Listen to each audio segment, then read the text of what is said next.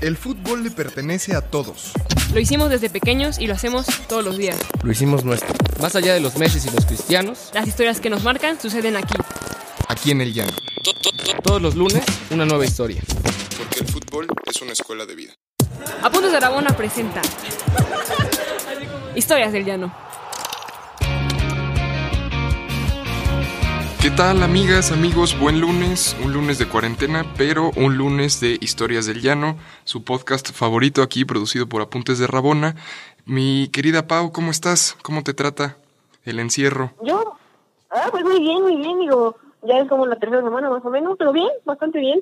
Aún vivimos y aún todo el mundo en mi casa so- so- sobrevive, entonces este, no hemos sido víctimas de ningún tipo de canibalismo ni nada por el estilo, entonces este, todo en orden, todo bien.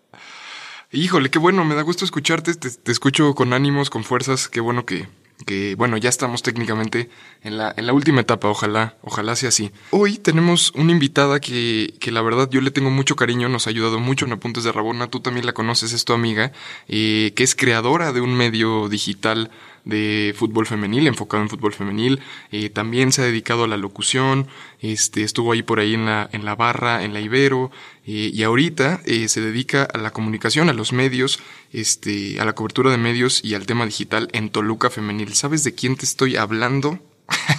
Pau. Claro, estás, estás hablando de la clientaza, no, no, no es cierto, Marianita, pero de la gran Mariana Serrano. Mariana Serrano, bienvenida Mar, ¿cómo estás?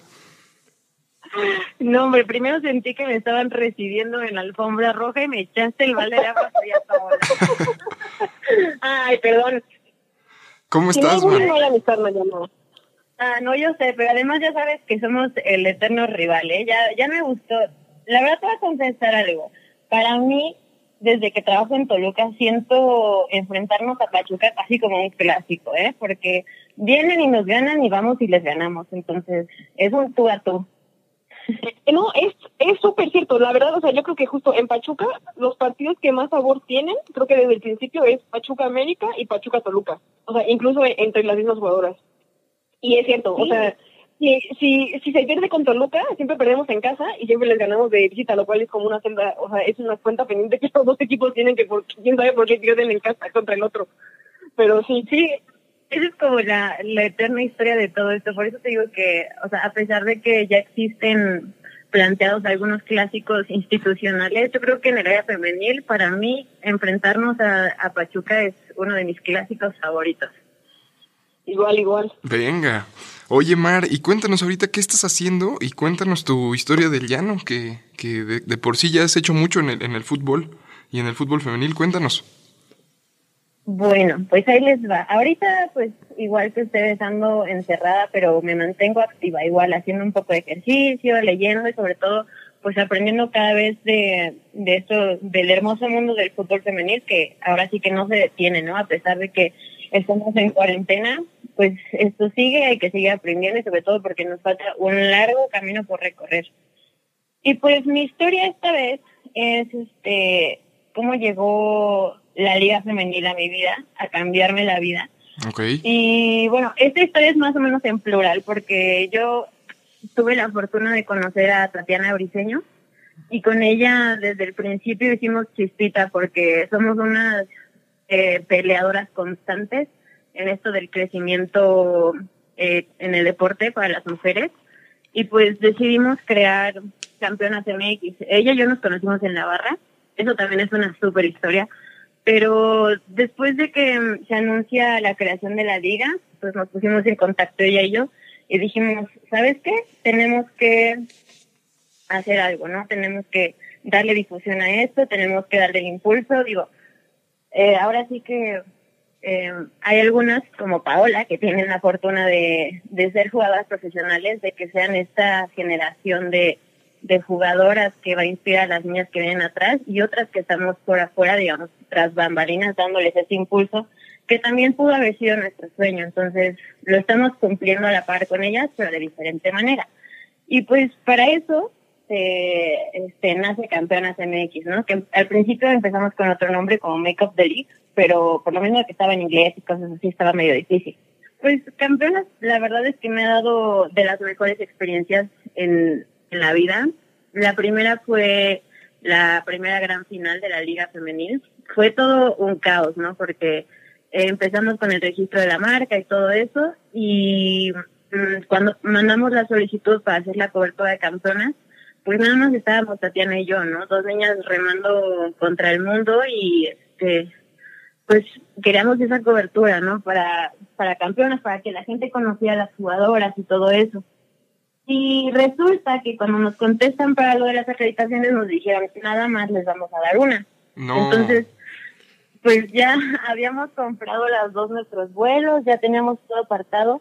De hecho, fue cuando todavía estábamos medio impulsando campeonas porque empezamos a, empezamos a formar nuestro gran equipo de colaboradoras que estamos todavía, bueno, ahorita ya no sé muy bien cómo vayan, pero este en ese momento tenemos cobertura en toda la liga. Y este, entonces varias se animaron a que fuéramos a la final, pero pues obviamente queríamos hacer la cobertura primero Tatiana y yo porque sabíamos que no nos iban a dar pues ocho acreditaciones, entonces quedamos que íbamos a ir todas a rentar una casa en Airbnb y es que viene la parte chistosa. Se renta una casa de Airbnb como para unas ocho niñas y este y ya total que todas nos pusimos de acuerdo, no que sí, que vamos a ir a la final y resulta que como tres días antes todas nos empezaron a cancelar, así todas, todas, todas, todas. Y nos quedamos, o sea, nos quedamos con una, con un caso que pues era para que todas copiáramos nada más para Tatiana y para mí, ¿no? Y después de todo esto, bueno, pues nos quedamos ella y yo otra vez, este, viendo qué íbamos a hacer, ¿no? El chiste es que nos, nos, llega la noticia de que nada más era una acreditación. Y dije, o sea, bueno, obviamente yo internamente dije como de, sí, no, o sea, es que pues yo quiero ir, pero pues también ella va a querer ir. Eh, o sea, ¿qué hacemos, no? Y no estábamos, digamos, en vivo para hacer un piedra, papel o tijera, no sé. Total que como que mi, mi, mi corazón me dice de que no, pues, ¿sabes qué? Tú haz la cobertura desde, con la afición y todo eso, y que Tatiana lo haga periodísticamente. Y dije, bueno, así se va a hacer. Y se lo propuse y me dijo, va, o sea, lo, acepto. Total que ya cuando yo voy al aeropuerto para tomar mi vuelo a Guadalajara, este, yo llegaba el mismo día de la final, pero llegaba como a la hora de la comida para vernos, bueno, para que nos viéramos Tatiana y yo y más o menos pues decidir qué se iba a hacer. Total que llego al aeropuerto y mi vuelo estaba retrasado casi cuatro horas. No No. manches. No, o sea, me, yo me volvía loca y decía como, no puede ser, o sea, no voy a llegar a la final. Así, esa, ese era el, pues el parámetro de- del tiempo, dije, no voy a llegar. Y bueno, para mí en ese momento dije, la mejor decisión que se pudo tomar era que Tatiana te, este, pues se quedara con la acreditación, porque ella, de todas maneras, pues Leona, de Leona a Guadalajara no es tanto tiempo. Claro. Y total que se redujo dos horas el retraso del vuelo y llegué, pero así al himno, ¿no? Bailando. Fue toda una travesía porque además pues tuve que, que conseguir mi boleto ahí porque pues, o sea, lo iba a conseguir con unas amigas que están allá en Guadalajara, pero pues ellas ya habían entrado. Entonces me puse a buscar ahí mi boleto. Creo que, no me acuerdo ni cuánto, o sea, creo que costaba 50 pesos normal.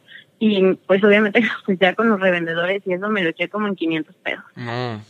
Y este, y ya llegando ahí, la verdad, o sea, nada más de acordarme se me, se me pone la piel chinita y no les puedo describir el sentimiento de, de ver, o sea, que el once inicial de la final eran 11 mujeres, bueno, o sea, bueno, 11 y 11 de cada equipo, pero eran mujeres, o sea, para mí ver eso era, o sea, fue algo increíble, no lo podía creer. Y yo creo que eso se me llenaron los ojos de lágrimas, me tomé mil fotos y este, obviamente pues siempre, yo siempre he ido al Toluca, pero en ese momento no, o sea, como que no me decidía, a pesar de que Pachuca iba ganando y todo, o sea, era como una emoción de irle A las al fútbol femenil, no al, no a los equipos. o A las chivas, ¿no, Mar? eh, eh, no, no, no, Diego, no me disculpa, pero, pero ahí sí no, mi corazón es diablo y punto, diablo y de fútbol femenil.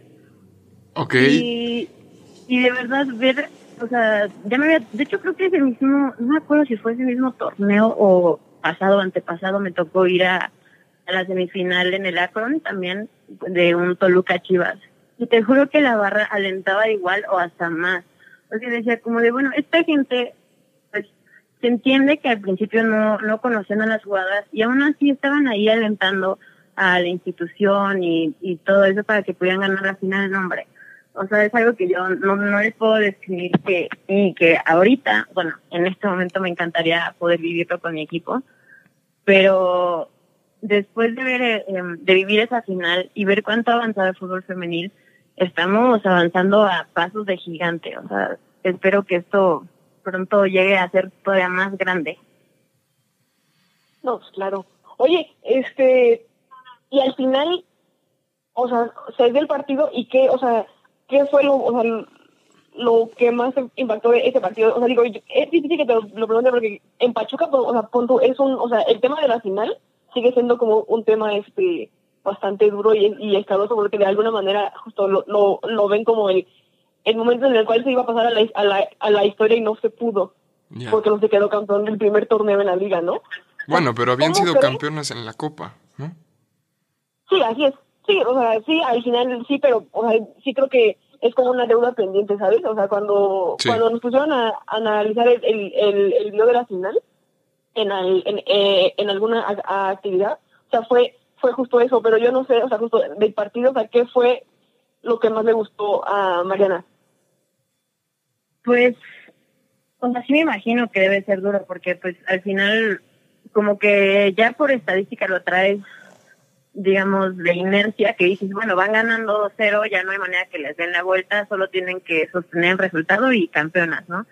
Pero a mí lo que más me gustó fue la garra, o sea, es, no sé, yo creo que tú desde la cancha lo vives diferente, pero de verdad, o sea, yo cuando veo a mi, a mi equipo varonil y a mi equipo femenil, siento que el corazón es distinto, como que en el varonil ya hay un tema más de negocio, más de marcas, más, o sea, un, poco más marcado, y de ellas como que literalmente se están jugando la vida ahí dentro porque necesitan ese lugar, o sea, tienen que probarse a ellas mismas, y te lo digo porque pues ya estando dentro del equipo, tengo varias de, de las jugadoras del Toluca con las que me llevo ya personalmente, y, y la siento, o sea, siento como de verdad entregan el corazón en la cancha sin importar lo demás, o sea, sin importar casi que cómo se ven.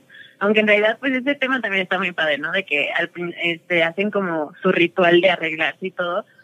Es, es muy diferente. Entonces, eh, en esa final, yo creo que lo que más me gustó fue eso, o sea, la garra de ambos equipos de decir, yo quiero ser el primer campeón de la Liga Femenil. O sea, eso era el sentimiento que yo percibía de ella. Qué increíble, qué increíble decirte, o sea, sí, sí las entiendo, eh, decirte el primer campeón en la historia de la liga me, me parece algo que sí, que justo como decía Paula es fuera de serie, ¿no? ¿Cómo fue este giro de, pues de fundar un medio, como es Campeonas MX, que además ha crecido muchísimo?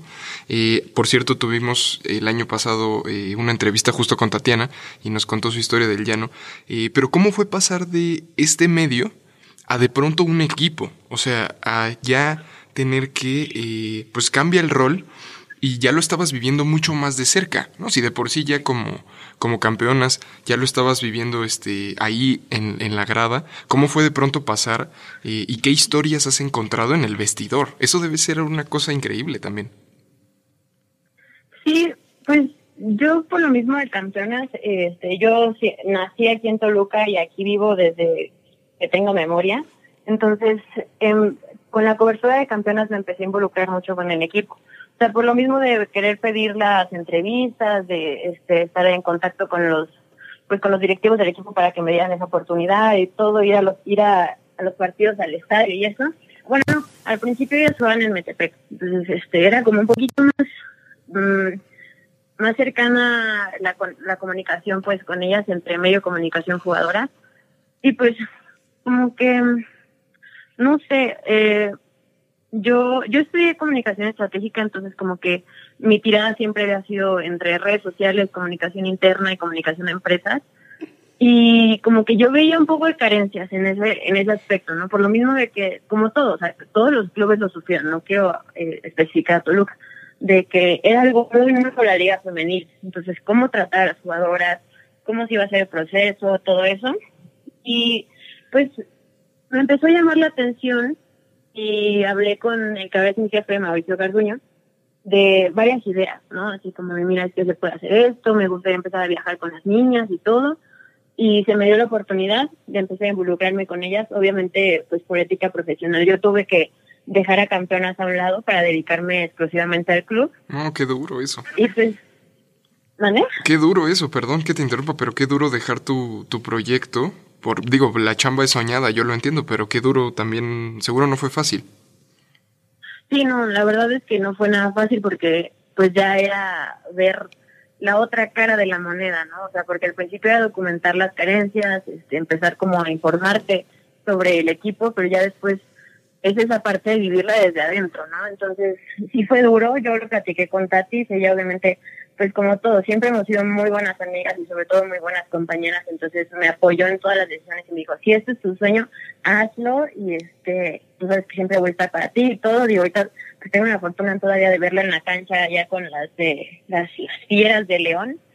Y este y pues obviamente que en lo que yo les puedo ayudar a estas chicas que son unas verdaderas campeonas yo yo lo hago no porque pues ahora sí que este proyecto es como mi bebé. Y este y les tengo muchísimo aprecio a todas pero pues ahora sí que como te digo por ética profesional pues yo ya me tengo que dedicar exclusivamente a las diablas. Y pues eh, así como campeonas me ha dado de las de las mejores experiencias, pues también vivirlo de cerca con un equipo, como dices, es la chamba soñada y, y sí me ha dado tanto alegrías como tristezas, pero me ha hecho también crecer muchísimo profesional, este, profesionalmente, porque pues es, es un puesto que, que no existía, ¿sabes? O sea, yo sé que existe como la jefatura de prensa, dirección de comunicación y todo de un equipo, pero pues como que yo siento que todas las que estamos digamos, ahora en el área femenil, pues es algo que nunca habíamos hecho, o sea, que no existía y que no hay alguien que nos diga como así se tiene que hacer en la rama femenil. Y también eso está padre porque pues tú vas formando ese camino para que si un día te llega una mejor oportunidad, pues tú ya dejaste un camino hecho, ¿no? Para la persona que sigue. Sí, no, claro, digo, perdón que te interrumpa, pero al final es difícil, o sea, y más que nada te digo, el cambio, cuando se habla de un cambio histórico, como de alguna manera viene a ser la, la liga femenil en el fútbol en México, siempre te quedas, o sea, o bueno, o en la historia como que de alguna manera es más fácil de que, de que trascienda la gente que estuvo en la oposición, ¿no? O sea, que fue justo esto, ¿no? Estar de lado quizás de campeones, que era un medio externo, que justo documentaba la, o sea, o, bueno, que documenta, o sea, justo lo que viven las chavas, sea bueno o malo. Que como se inicia, pues, o sea, es normal que se documente o, o, que se enfatice, pues, justamente lo que falta por hacer, porque es un, es, es un proyecto que viene apenas naciendo, ¿no? Y muy difícilmente te acuerdas de la gente que hace que desde dentro cambie. Entonces, sí. no sé, yo te, yo te quisiera preguntar, o sea, quizá, ¿qué, o sea, ¿qué es lo más difícil que quizá te has enfrentado en este cambio y con qué te quedas? Pues, de las cosas más difíciles que, que me ha tocado y que de hecho he tenido oportunidad de platicar con otras colegas que están en la misma posición que yo, este, es el cómo abarcas una, ¿cómo decir? Una carencia, un área de oportunidad de, del equipo para que se pueda exponer porque pues obviamente, o sea, lo sabemos y es no es un tabú que en México el machismo es está cañón y pues obviamente en un medio como es el fútbol pues todavía es un poco complicado. Entonces, pues es esa parte de ganarte tú un lugar de de, de que soy capaz de hacerlo, soy mujer y soy capaz de hacerlo, lo sé hacer. Y la verdad es que eso para mí ha sido lo más difícil. Digo, tengo la fortuna de que en mi equipo y este, bueno, con mi jefe y mis compañeros, pues me han aceptado súper bien y me han ayudado y me, me dan ideas y todo, pero pues sí existen eh, esas complicaciones, digamos, de repente de que, de que no concuerdan contigo y, y te menosprecian y entonces esa es la parte difícil yo creo de, de este cambio porque pues en campeonas como digamos éramos creadoras pues nosotras decidíamos el contenido, nosotros decidíamos cómo lo íbamos a abarcar, con quién y todo, y ahora sí sin temor, ¿no? Y sin miedo. Y obviamente como todo, en una institución ya tienes una línea marcada y tienes un lenguaje, entonces no puedes simplemente llegar y decir, lo voy a hacer a mi estilo, porque ya no es tu estilo, o sea, ya es el estilo del Deportivo Toluca. Y, y la verdad es que al principio me costó y ahorita que ya pues más o menos lo domino, sí es este es un cambio radical, pero pues al final te hace crecer mucho como, como profesionista. Digo, a mí eh, el, el club me ha hecho crecer también, ahora sí que de este otro lado de la moneda, en, en cuanto a lo que yo quiero para mi futuro. Y también pues este ir formando este camino, te digo, para la gente que sigue o para la gente que pues necesita como esa ayuda, ese fungir como mentor, digamos, de cómo se van haciendo las cosas, porque pues obviamente he tenido mis errores graves y todo, y pues se aprende de eso. Y en campeonas, eh, cuando llegué a tener errores, pues no, no eran tan marcados porque al final era la línea que nosotras habíamos decidido. Claro. A mí, a mí me, me, me llama mucho la atención, la verdad, cómo, porque normalmente cuando los medios de comunicación hablan del fútbol femenil, la gran mayoría se centra justo en las carencias, ¿no? O sea, justo en lo que está mal, en lo que no se ha logrado, en las fallas y demás.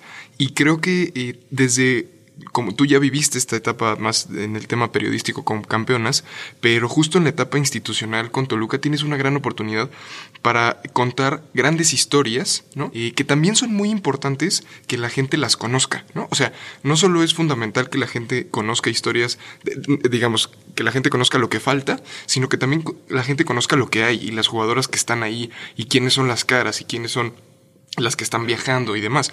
Y creo que eso nos hace falta luego a los medios, como voltear a ver todo lo que sí se hace. Porque luego si pones mucho el énfasis en lo negativo, pierdes grandes historias que están ahí que los medios podrían ir a rescatar y que tal vez un club lo está haciendo. No, no, sé qué piensan de esto. Sí, de hecho, ese es un punto súper importante y también que es un punto de discusión entre colegas cañón, porque eh, sí sí es muy normal que los medios de comunicación como que se centren mucho en la nota morbosa de sacar las carencias de un club o de los chismes y todo eso. Exacto. Pero pues, por ejemplo, también entiendo que está esa parte en la que, eh, bueno, o en mi caso yo hablo por mí, o sea, estoy tan cerca de ellas que, pues no sé, en un viaje me siento con alguna de ellas a platicar la historia porque pues al final te interesa de humano a humano, ¿no? Entonces, te llegas a topar esa historia en un viaje de cuatro horas cuando en realidad pues también eh, pues por protocolo de cualquier club a los medios de comunicación se les da atención de unos 20, 30 minutos en los que ellos pues realmente no empatizan con la persona, con la jugadora para sacar este tipo de historias. Entonces también está padre que, eh, bueno, yo tomando todo lo que me dejó campeonas, pues sacar ese tipo de historias a flote desde dentro para mi club. Entonces, Totalmente. pues sí, es un, es un tema un poco raro, o sea, porque no, o sea, sí se entiende que pues a veces los medios de comunicación tienen que sacar pues la chamba, la nota que te dé más rating, que es pues lamentablemente el, lado negativo de todas las cosas. Pero también siento que como medios de comunicación, o sea, bueno, yo hablando en, en mi trabajo pasado, pues el, sacar las cosas buenas de un club hacen que la que la gente que te lee entiendan que o, recuerden por qué se volvieron aficionados, ¿no? De, de ese club. Entonces también nosotros como club nos toca hacer esa chamba, pero un poquito más detallada porque es recordarle a tu afición que tú te hiciste diablo por esto y esta niña tiene estos valores que representan a la institución y le representan como diabla, ¿no? Entonces está esa parte maravillosa de conocer sus historias personales y de verlas a ellas vivir su sueño día a día. No, hombre, es también un sueño para, pues, para quienes ya estamos dentro. Sí, no, no, y pues con eso, ¿a ti qué te hizo diabla? O sea, ¿Cuál ha sido tu, eh, tu, tu mayor experiencia o tu mejor experiencia estando ya con Toluca? Pues yo siempre he sido diabla, desde que nací, ahora sí que desde estando en la barriga de mamá yo fui diabla, eh, el club me atrapó, eh, al principio no estaba yo tan metida en el fútbol, yo pues ahora sí que me dedicaba a la escuela y cosas así, pero ya cuando entré a la universidad fue como mi boom de, de que me quiero dedicar a los deportes, a pesar de que quería que mi rama no fuera periodismo, sino estratégica, pues como que siempre había sido mi objetivo un club, pero en ese momento no existía. De hecho, la liga femenina existió en mi último semestre, o sea, yo alcancé a rozar mis temas de, de, de título y todo eso con la liga femenil, pero por poquito no me toca. Entonces, como que yo no lo veía tan viable. O sea, decía como de, ¿cómo voy a trabajar yo en un club de un equipo de fútbol varonil? O sea, eso no me sonaba nada lógico, ¿no? Pero ahora que, que ya lo estoy pudiendo vivir, obviamente, pues en la rama femenil, yo creo que la experiencia es, es que, o sea, por más imposible que suene, está ahí. Y es posible. Entonces, eh, vivir con ellas su sueño y mi sueño, eh, no sé, sea, no sé, me pone la piel chinita, pero es algo que no, no sé, no, no sé cómo describirles, pero es algo que para mí se me dijo imposible y hoy lo estoy haciendo. Claro. Oye, Mar, yo te quiero preguntar rápido que nos puedas poner este dos, tres casos de chavas que tú has tenido la relación ahí eh, presente y que reflejen los valores del Club Toluca, por ejemplo. Que tú, que tú las conoces. Para que la gente las entienda Pues, mejor. O sea, a la que siempre tengo en mente cuando me dicen de qué jugadora representa al Deportivo Toluca, para mí el primer caso es Kenia Telles. Ella ha estado en el club desde que inició, o sea, desde la Copa, desde Visoría, y este y me identifico muchísimo con ella porque ella también es diabla de corazón desde la cuna. Eh, o sea, ella ama el Toluca, decía, yo no puedo, y, y cuando le preguntan y me toca pues monitorear Listo. Li- bueno, eh, pues para mí, a la que siempre tengo en mente cuando me preguntan como que cuál es la jugadora que más representa ser diabla, yo diría que Kenia Telles, ¿no? Tengo la fortuna además de trabajar con ella, pues de que sea mi amiga y ella es una jugadora que ha estado en el club desde que empezó la copa. O sea, ella ahora sí que desde el día uno y a mí, pues algo que me gusta mucho, cuando le toca ver entrevistas, es que cada vez que le preguntan es así como de, oye, si se te da la oportunidad de, de jugar en otro club, pues con quién jugarías, ¿no? Y ella siempre así, súper segura de lo que va a decir, dice, yo no jugaría para otro club más que para el Club Toluca, y si me toca, me retiro aquí. Entonces, a mí me encanta esa mentalidad porque más allá de que sea una jugadora que, que representa bien los valores del club, es una aficionada del club. Entonces, eh, no sé, siento que existen muy poquitos casos de, de este tipo en la liga femenil. O sea, ahorita que yo recuerdo, creo que también está, por ejemplo, Naya Rangel.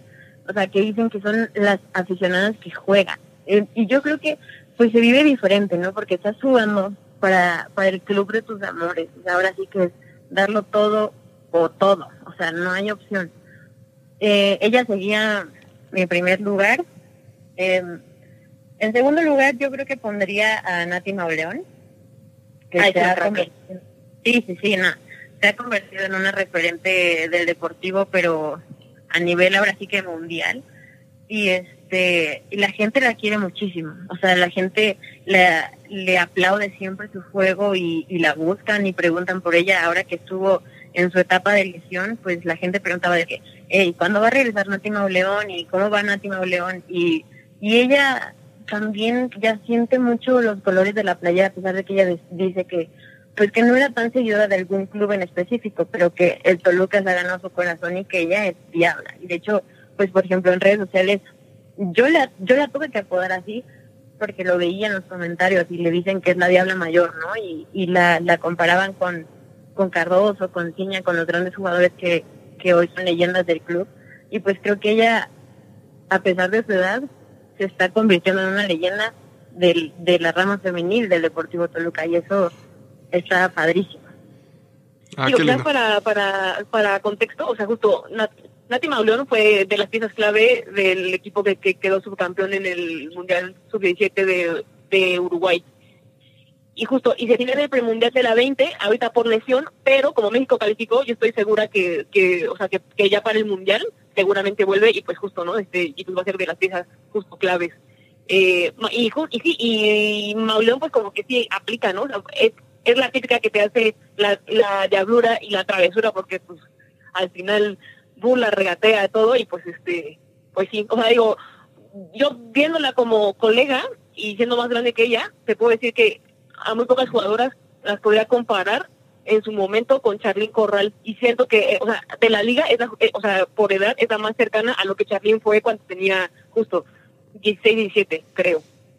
Este, Sí, sí, sí. Y, ahí y para que la hecho, sí, sí, sí.